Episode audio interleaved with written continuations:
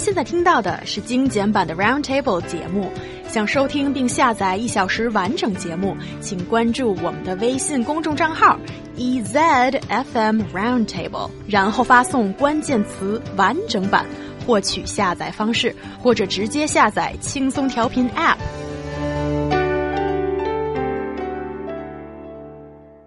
We were all born as chubby babies one day, but how come after college graduation or apparently during that period of time in your life, we see more skinny Chinese people as opposed to Western peers? I don't think it has much to do with genetics, actually.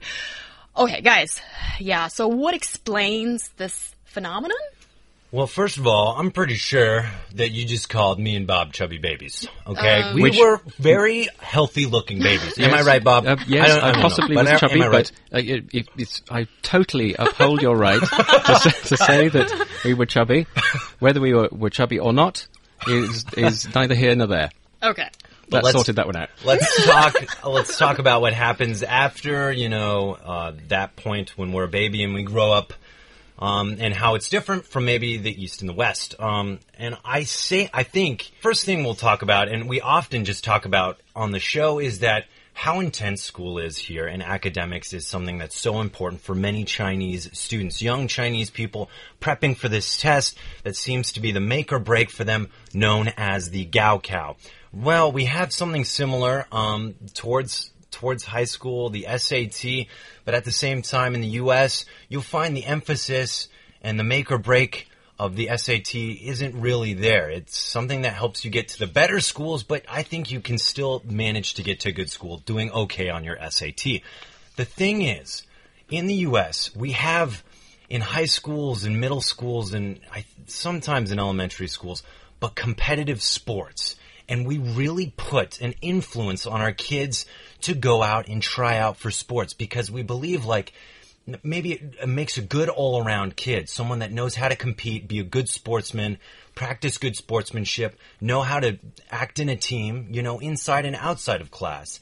And because of this, we see, I think, in the U.S. at least, uh, a more emphasis on gym culture in high school and, and, and whatnot. And also, I think there is a huge influence uh, or emphasis in the U.S. Correct me if I'm wrong, Ryan. That um, if you are really good at one sport, then it's quite easier to get into a top-notch university, as there's like a lot of sports sponsorships or, or, or scholarships, and I think um, that's so closely tied to you know higher education. And in China, there is no emphasis as such, and usually the PE classes are considered as wasted time. There's better use of that precious time of these young people, that is to study maths or English or some of the other subjects. Yeah, you make a really great point. It's true. Actually, I was reading not so long ago about the Olympics and where a lot of the Olympic athletes came from. I think it was Berkeley was one of them. I don't remember what the top one was, but so these top universities are getting people not necessarily based off their academics, but how they perform as athletes. Why? You'll find in the US that many of these athletes bring just as much recognition to the school and more money to the school than someone who's really good at math or whatnot. Um, you know, a, good example is at UNM. Our our basketball team's great. We built a huge new stadium. It was amazing, and the basketball team is very lucrative for uh, for my university. It's it's a focus. But then, is that saying that uh, if you are good at sport, then you can't do maths?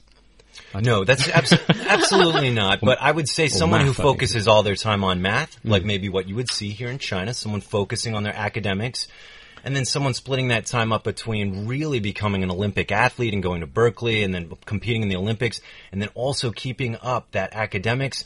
It's going to be harder. One person is very focused on one thing, and that's the academics. The other has this balance going But I think that, I suppose uh, if I can bring in a, a British dimension here, because I think uh, when we're talking about Americans, I think it's probably all about you know bodybuilding and looking fabulous and going to the gym and things like that. If uh, British people, I think you know, um, are um, a, a little larger, it's nothing to do with muscles.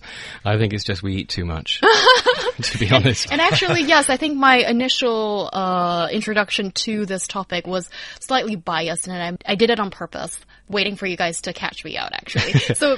Yes, and, I and think certainly it- going through college and, and you know having to do the- exams, there's comfort eating as well because I think we have a big culture that when we get stressed or upset, we go straight to the larder and just eat. We do too. The freshman Eat and 13. eat and eat and eat. Yeah, and also I think there is uh, this cultural aspect to it as well as in China, I think the parents don't really think that bodybuilding or, you know, having a good physique or, you know, uh, playing sports is that important. And often moms say, oh, that's just playing. You're wasting your time. You're, you're, you're playing. You should be studying. And then also in traditional culture, if not ancient culture, we have this uh, concept of wen and wu. So it's civil and military, and that goes back thousands of years. And military is usually uh, connected with maybe masculinity, and Wen is more about being a magistrate, and you have a big brain, and the muscles don't really come into play. People don't really care, and that has been associated with also aesthetics, what women think is attractive in men as well. So there's a whole concept going on. Yeah, I think what we're seeing here in China and how the typical male uh, and, female uh, act in their younger years and academically and sports wise, I think it works for here, passing the Gaokao and becoming successful. Although I think it's a different story in the U.S. We are kind of a very uh, a culture that does focus on the looks as as as well as the academics, and uh, I think you know it's just different. it's just different. And you know what? There's no right or wrong here. We just see two different cultures and how they play out uh, in the youth. Yeah, I think there's no right and wrong, but there's always ones that's more attractive in a way. I guess, although that is Are the. what are you trying to say here, huh? I think she's treading on uh, very dangerous ground here. aren't yes, I, I have some uh, girlfriends that like really skinny guys and thinks that muscles, mm, ew. Basically, that sums it up. But also, there are other girls like myself that we think uh, working out is cool and uh, muscles. I think it's sort of like a badge of honor in a way. And when I myself is lean and I've got muscles, I'd like to be paired up with a guy that's got some too. So depends on your own preference and aesthetics. We're not judging at all. And yes, it is East meeting West. And um, I think we are seeing each other, encountering each other so much more. So yeah, that's a topic for discussion.